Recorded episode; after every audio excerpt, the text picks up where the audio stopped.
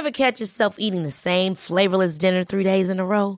Dreaming of something better? Well, HelloFresh is your guilt-free dream come true, baby. It's me, Kiki Palmer.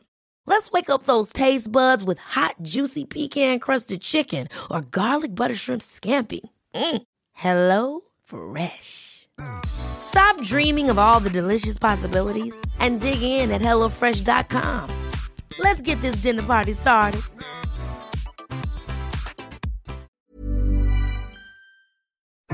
Dixo Exile. Network.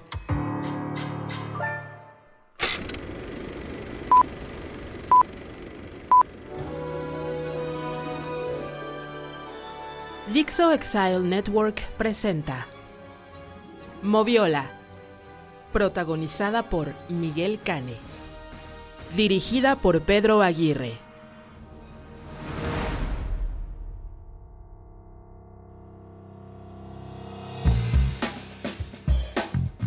Hola, ¿qué tal? Bienvenidos a Moviola, este podcast de clásicos eh, a cargo de su monstruo favorito, Miguel Cane, aquí en Dixo Exile.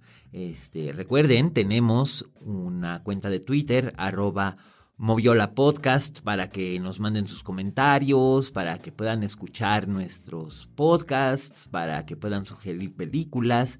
Eh, estamos ahí para interactuar con ustedes, será un enorme placer. Y bien, pues hoy, hoy vamos a hablar de una de mis películas favoritas. De hecho, casi todas las películas de las que vamos a hablar son mis favoritas.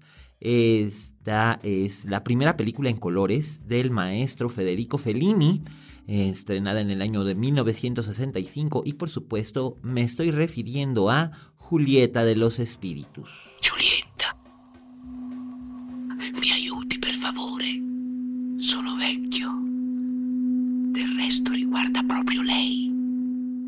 Federico Fellini ya era un director muy reconocido, muy aclamado cuando decidió realizar esta película escrita por él mismo.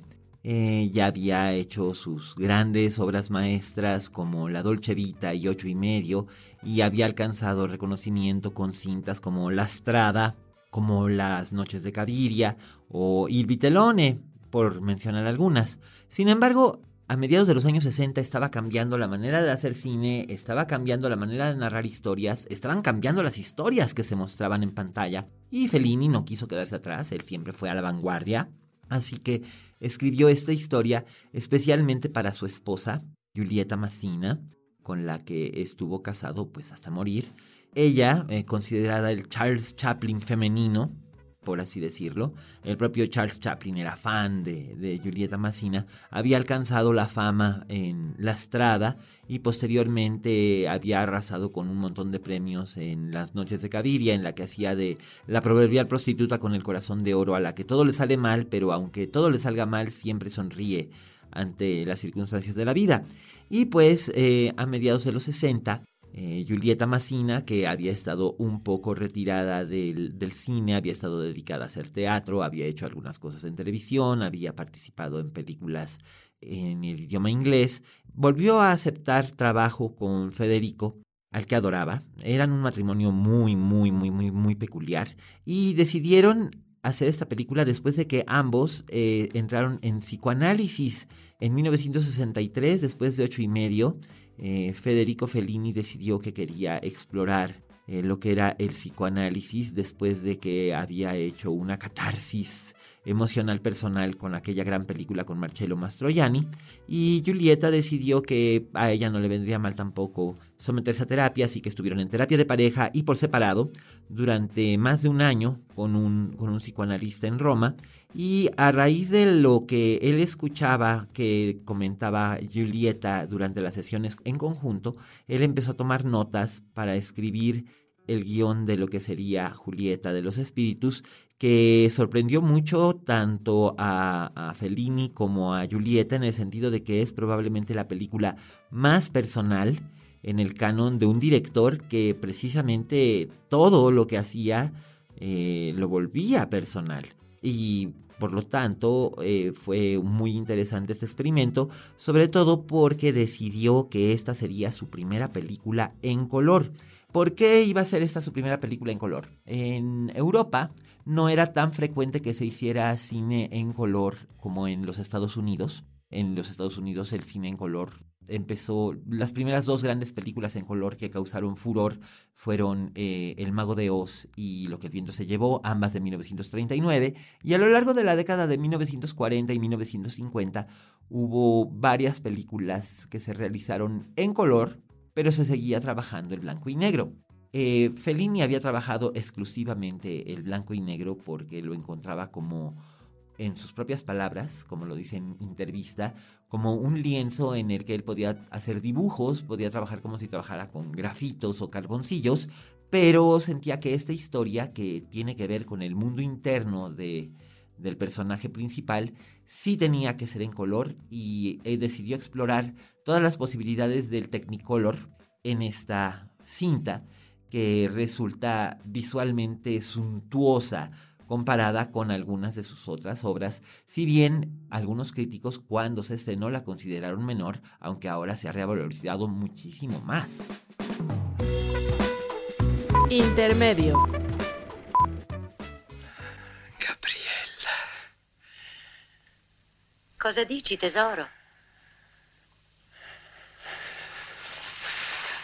Ah, Gabriella. Chi è Gabriella? Dimmi chi è Gabriella. Fellini siempre tuvo una cierta afección, un cierto afecto, apego por el surrealismo, por el movimiento surrealista. Era un gran admirador de Luis Buñuel, por ejemplo. Entonces eh, decidió que esta iba a ser su película completamente surrealista. Ya había elementos surrealistas en ocho y medio y en La Dolce Vita, principalmente en ocho y medio, hay que recordar ese alucinante inicio de la película donde él está atrapado en un embotellamiento que posteriormente Alfonso Cuarón repite en cierta forma esa escena en una escena climática de Roma, que también se hizo en blanco y negro.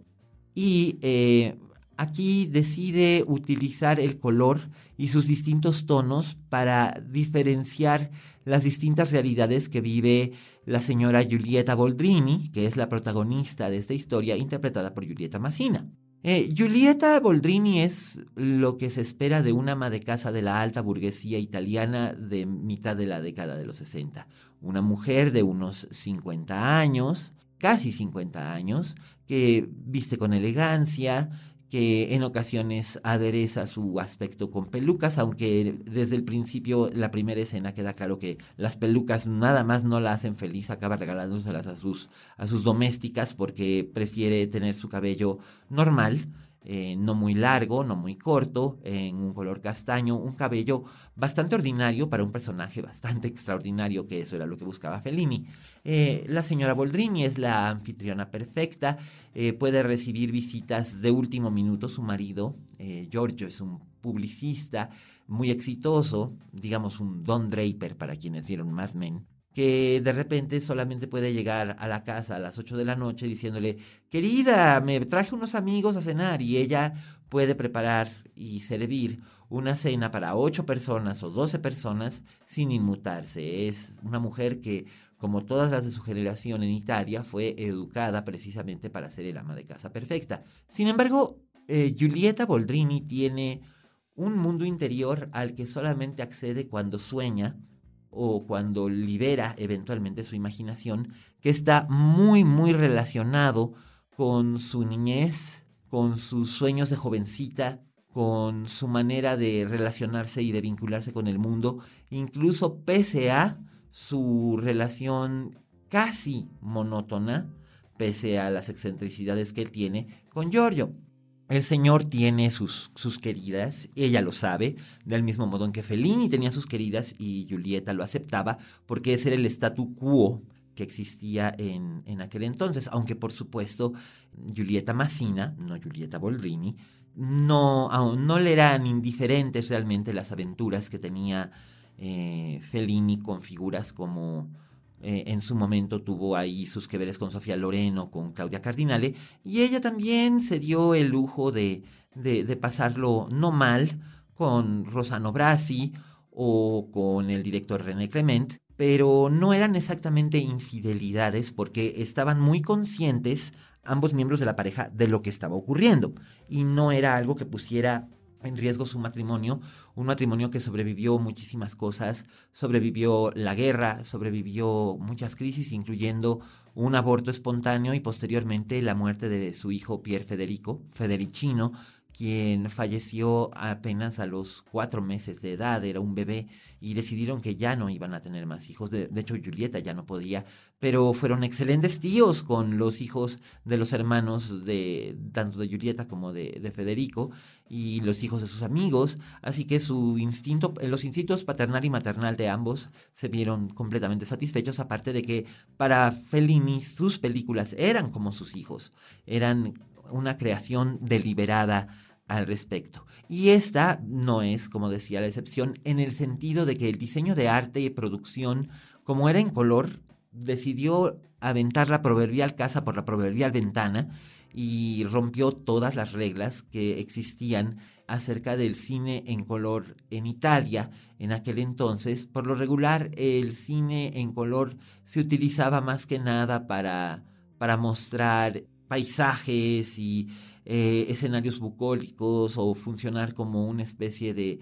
de travelogue para atraer turistas a, Italia, que después de la guerra vivió muchísimo del turismo, casi no tenía industria, y directores como Michelangelo Antonioni, por ejemplo, o Luchino Visconti habían decidido no, no hacer uso del color, excepto cuando Visconti eh, decide filmar El gato pardo, que hace un uso extraordinario del color, y tomando la batuta de ahí, eh, Fellini decide que va a extrapolar las paletas de colores suntuosas y ricas de dorados y rojos y blancos y azules brillantes y verdes eh, deliciosos que tenía Visconti y en este caso incorpora incluso elementos del pop art que estaba muy, muy de moda en, en aquel entonces y en Italia había tenido un impacto eh, sorprendente. Andy Warhol y Roy Lichtenstein eran verdaderos ídolos del arte popular en, en Italia y pues decide situar su película en un suburbio residencial de Roma, eh, un suburbio residencial de, de alta eh, sociedad, y pues convertir a la señora Boldrini en una figura que va vestida de Valenciaga, que va vestida de Paco Rabanne, pero que curiosamente la ropa que lleva, el atuendo, el arreglo, todo, es algo que se siente casi como una máscara. En realidad, el rostro de Julieta Massina era tan expresivo que su personaje, digamos, nunca está realmente conectado con el estatus del personaje que interpreta y ese es un punto muy importante. Eh, la vida de, de Julieta comienza a cambiar cuando sospecha que su marido le está poniendo los cuernos y además cuando se muda a la casa de junto una, una mujer eh, espectacular, despapalante, una actriz llamada Sandra Milo, que es interpretada por Silva Cochina y es así como que la mujer más bella de este mundo, ¿no? Y Sandra se vuelve amiga, muy amiga de Julieta, y es la que le ayuda a espabilarse, a liberarse y a confrontar las cosas que no le gustan, ¿no? Eh, es la que la convence de que vaya y busque a la querida del, del marido en una escena que es probablemente la escena más dramática y cruda y realista de, de una película que está que es como un circo, como un parque de diversiones, todo tiene movimiento, luces, colores, música, y, esta secuencia en la que la señora Boldrini se presenta en el apartamento de una tal Gabriela, que es la mujer con la que su marido se ha estado entendiendo, un apartamento que él mismo paga en una zona céntrica de Roma.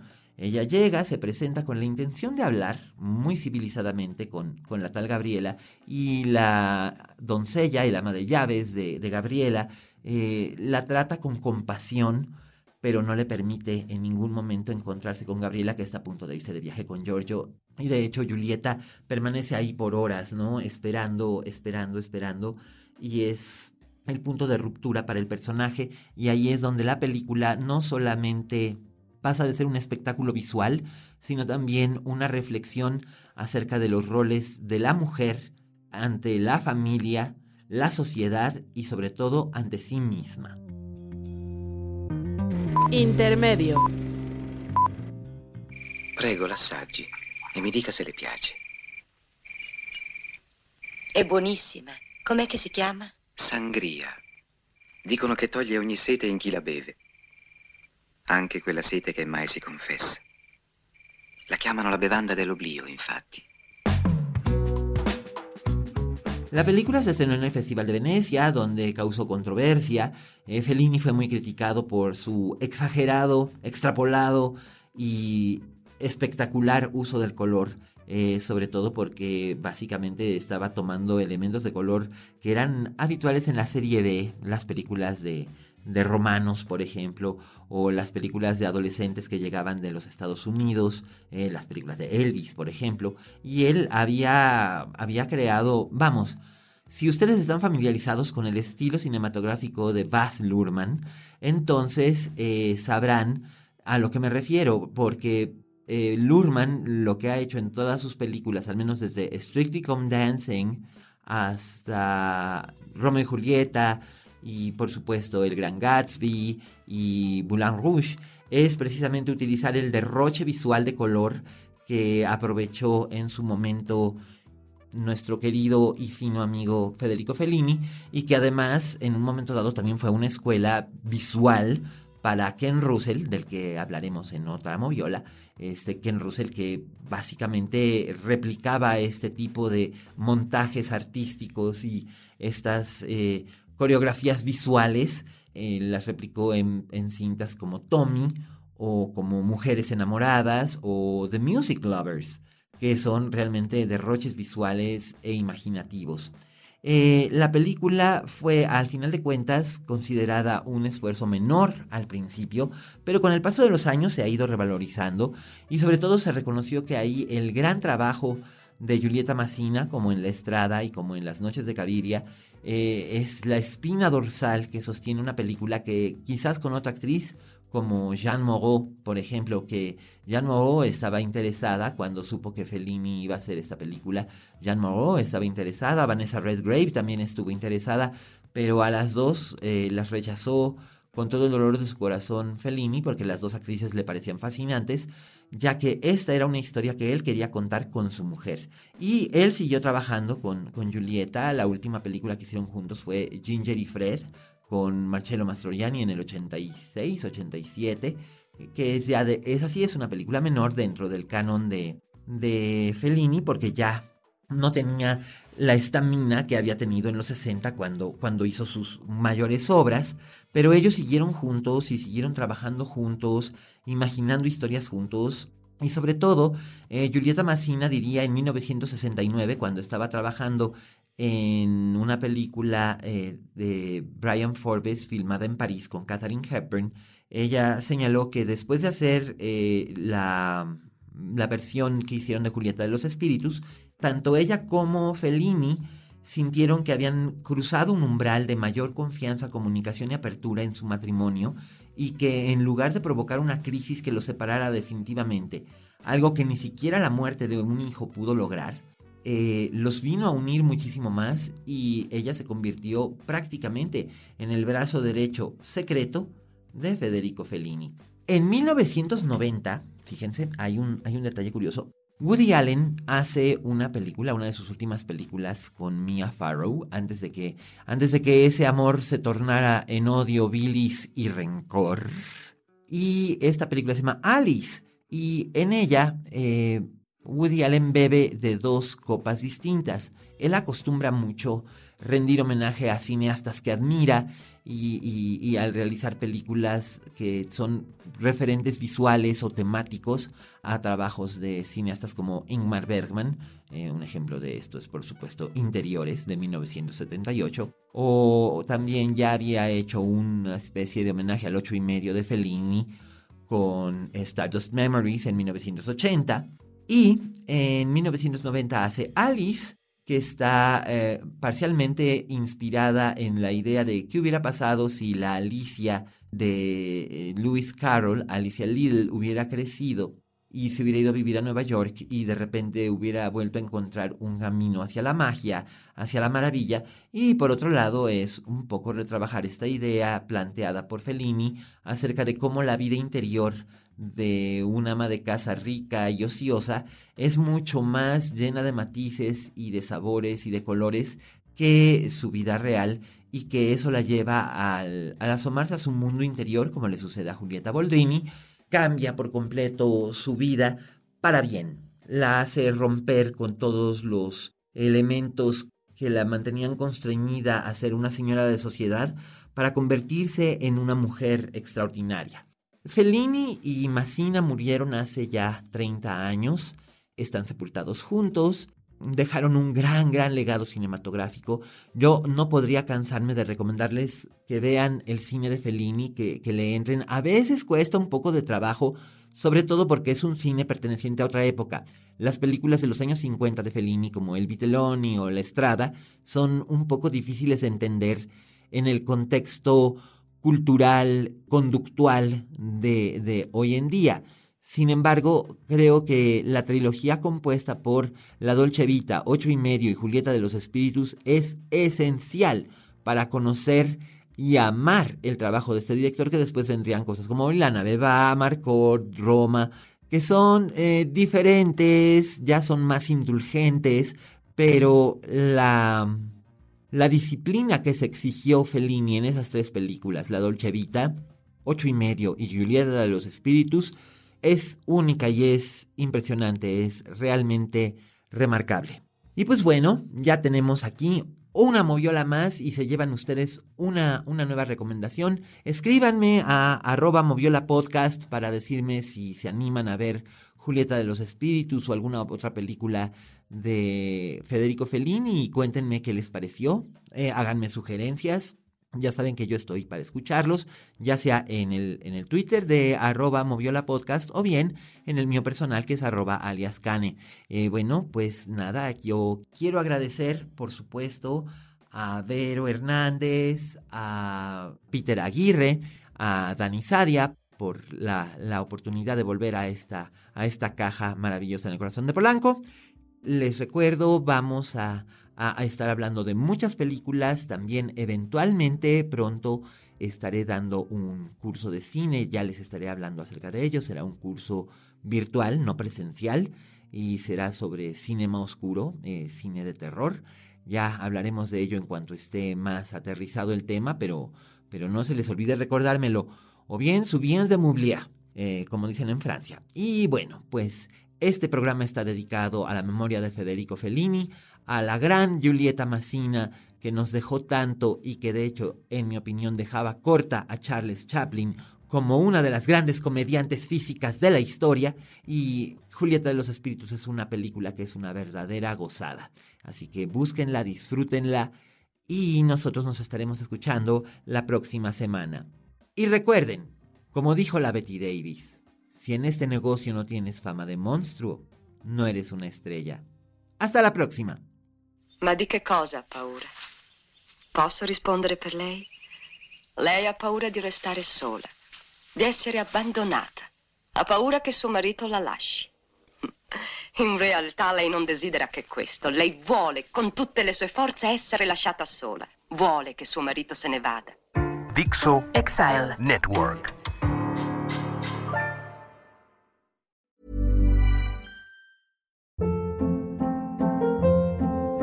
Hold up. What was that? Boring. No flavor. That was as bad as those leftovers you ate all week. Kiki Palmer here, and it's time to say hello to something fresh and guilt-free. Hello Fresh. Jazz up dinner with pecan-crusted chicken or garlic butter shrimp scampi. Now that's music to my mouth. Hello Fresh. Let's get this dinner party started. Discover all the delicious possibilities at hellofresh.com.